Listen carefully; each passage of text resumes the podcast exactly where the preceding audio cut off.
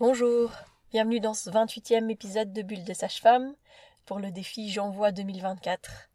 On approche tout doucement de la fin et euh, c'est à la fois euh, hyper euh, enjoué que je me dis waouh, j'ai fait tout ça, j'ai réussi à, à, le faire, à faire un épisode par jour et à la fois je me dis mais comment est-ce que je vais faire après Il y a une petite, une petite part de moi qui se dit ah, mais euh, c'était fun aussi, euh, justement, de, partager tout ça. Hein.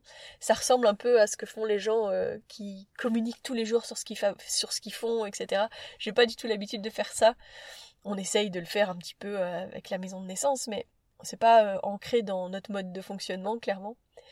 Et donc, bah aujourd'hui, en fait, je dois vous parler d'une rencontre qui m'a qui a transformé peut-être l'histoire d'une rencontre extraordinaire. Je vous en avais parlé un petit peu, mais je vais vous parler de ma rencontre avec Alain Guillain.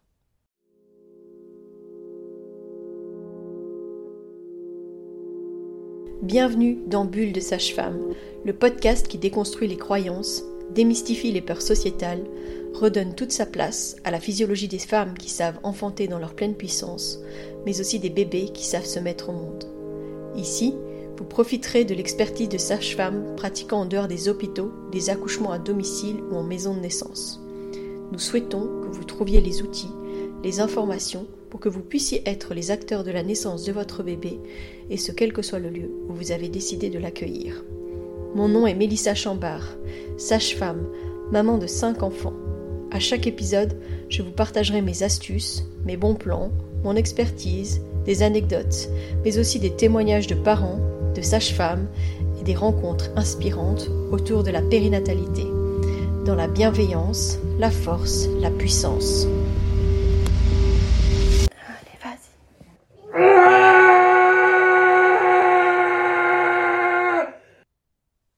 Alors j'ai rencontré Alain la première fois c'était euh, à la fête d'anniversaire de, l'association Alternative. Nous avons déjà parlé un petit peu de cette association qui existait en Belgique et euh, qui était là justement pour informer les parents autour de la naissance, parfois autour des alternatives, c'est vrai, mais pas que, c'était vraiment euh, quelque chose qui était de l'ordre de la formation, oui, des choix qu'on peut faire, mais au sens large, je veux dire, c'est eux qui ont un peu introduit la notion justement de projet de naissance en Belgique. Et c'était surtout des parents qui s'adressaient à des parents. Donc c'était pas du tout des sages-femmes euh, ou voilà, c'était vraiment euh, des usagers, hein. donc c'était des, familles qui avaient décidé de mieux communiquer autour des expériences de naissance euh, et de faire en sorte que les gens trouvent de l'information. Je sais que pendant longtemps on a dit qu'on allait garder ce site internet ouvert, je ne sais pas si c'est toujours le cas, mais je ne crois pas. Et euh, parce que depuis, il y a tellement d'autres choses qui ont été mises en place. Et puis avec les réseaux sociaux, avec euh, les Instagrammeurs et les Instagrammeuses, je pense qu'il y a beaucoup d'informations qui passent. En tout cas, quand j'ai rencontré Alain, on était donc euh, à cet anniversaire. c'était la fête, mais c'était aussi l'occasion d'avoir des, groupes de tables de parole. Et on s'est retrouvés dans le même groupe. Donc on se connaissait pas avant ça. Et je me souviens que euh, ben moi je nourrissais déjà en fait euh, l'envie euh, peut-être d'un jour ouvrir une maison de naissance. J'étais toute jeune sage-femme en fait quand je l'ai rencontré et je me souviens qu'à un moment donné il, a pris la parole et que justement il a dit ben moi ce que j'aimerais c'est qu'on arrive à monter une maison de naissance dans la région du Hainaut. Et là je l'ai regardé et je lui ai dit, mais oui, moi aussi, j'ai rêve d'une maison de naissance. Euh, euh, et je me souviens qu'on s'est serré la main et qu'on a dit, ah bah oui, on va faire ça. Alors, euh, et donc il me dit, oui, moi je suis Alain Guillain, je suis sage-femme. Et moi je lui ai dit, bah moi je suis Mélissa Chambard, je suis sage-femme aussi. Et je rêve de, de, de, pouvoir monter une maison de naissance dans la région du centre. Donc c'était c'était vraiment la rencontre improbable de deux personnes qui avaient finalement un peu le même rêve euh, après ça, on, on s'est pas beaucoup vu. Je pense qu'il y a eu vraiment un moment un petit peu. Euh, mais euh, en se rappelant justement, eh, mais on avait parlé de faire une maison de naissance, tu te souviens Oui, oui, oui, oui. Avant ça, ouais, avant ça, en fait, on a accompagné une naissance ensemble, c'est vrai. Je lui ai demandé, il a fait partie de ces deuxièmes sages-femmes plus expérimentées que moi, que j'ai eu en fait au moment des naissances. Alors, ce qui s'est passé, c'est que en 2016, Alain a accepté de nous suivre en fait pour euh, la naissance de Rose. Donc c'est lui qui était notre sage-femme de référence pour euh, cette naissance.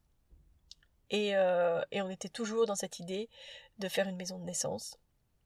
Et donc je lui avais parlé parce que on a découvert le lieu de la maison de naissance quand on a aménagé dans notre maison.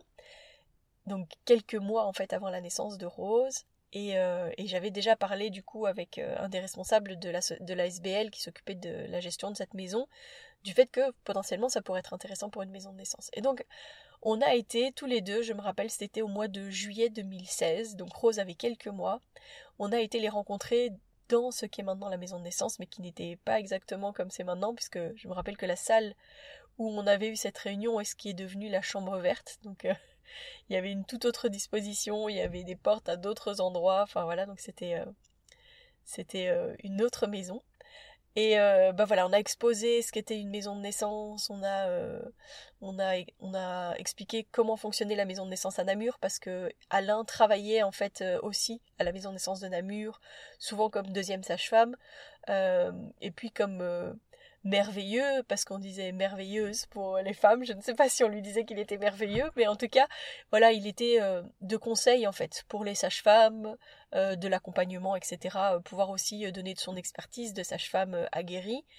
Et, voilà, on avait vraiment eu la chance comme ça de pouvoir de pouvoir proposer en fait notre notre travail. Donc après cette rencontre, enfin non, juste avant cette rencontre en fait avec cette ASBL qui était l'ASBL des petites sœurs de la compassion.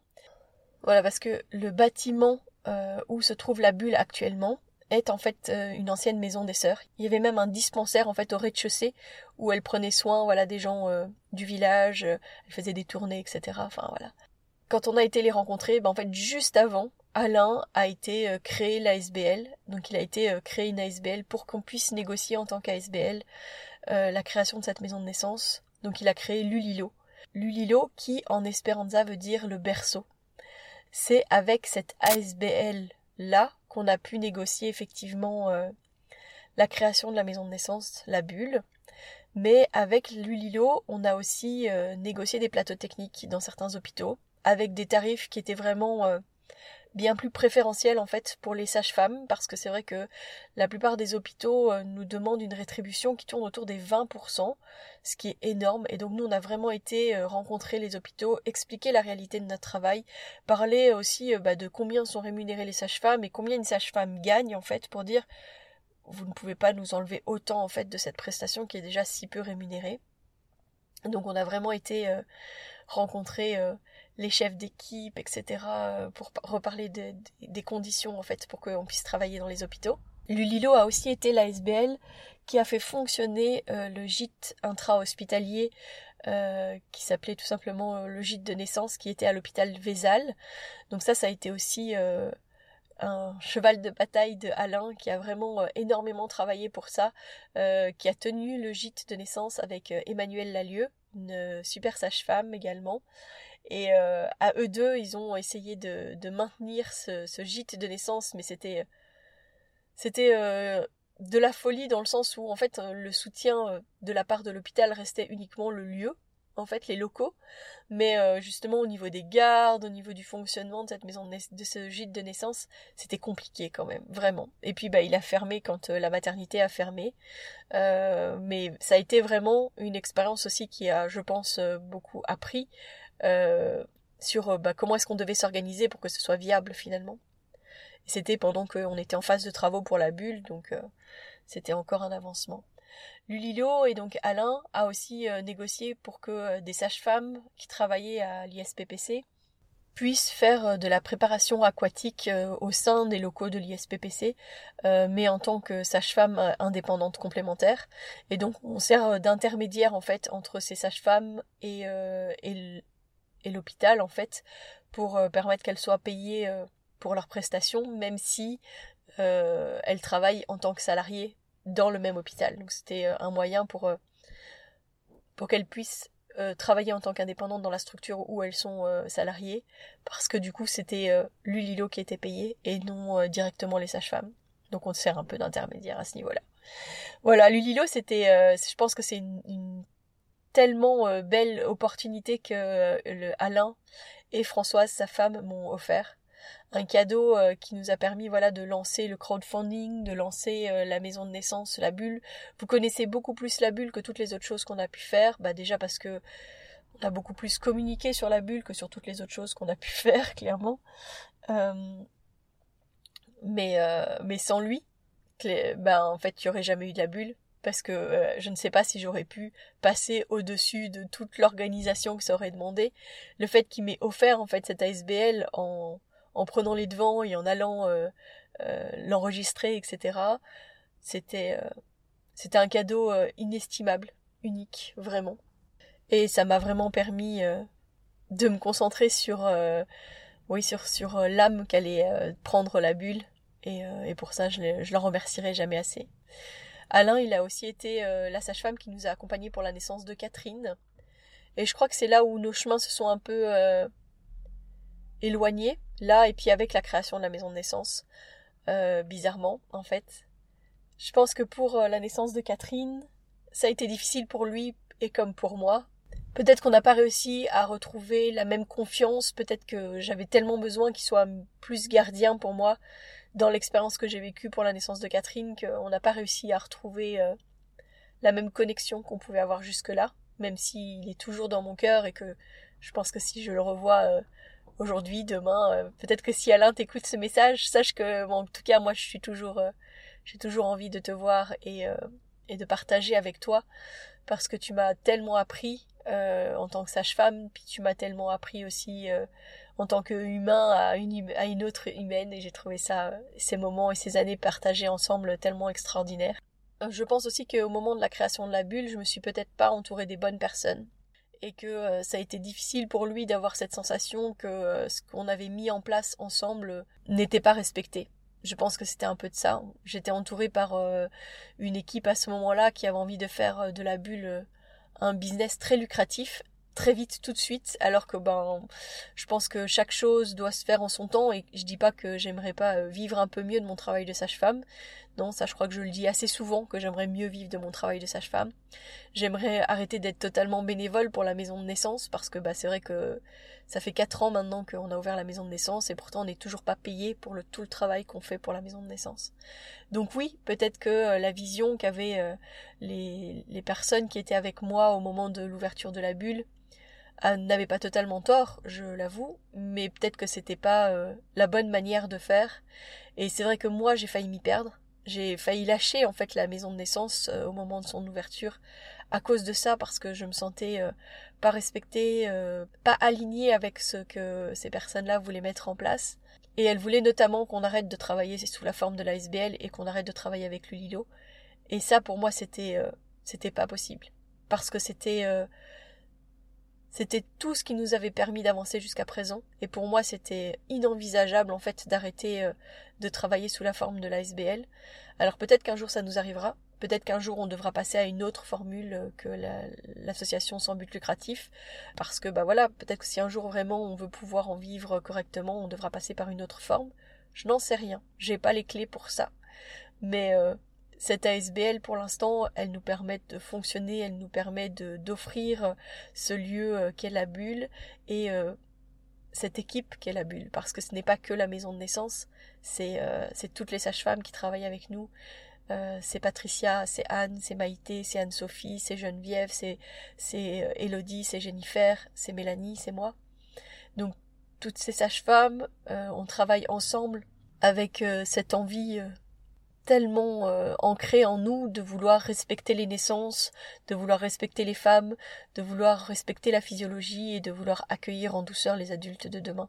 Ça faisait vraiment partie euh, même de l'ADN même euh, des statuts de notre ASBL parce qu'on s'est ancré dans le mouvement de la transition écologique parce qu'on a dit que bah, si dans dans ce qu'on souhaite pour les adultes de demain c'était aussi une une planète plus saine, il fallait déjà aussi euh, mieux accueillir les adultes de demain. C'est pour ça qu'on s'était inscrit euh, dans ce mouvement de la transition. Voilà. Ben, j'espère en tout cas que, que ça vous a intéressé de rencontrer Alain un petit peu. Maintenant, Alain, il a arrêté en tout cas euh, les accouchements à domicile, etc. Je pense que la naissance de Catherine était sa dernière naissance.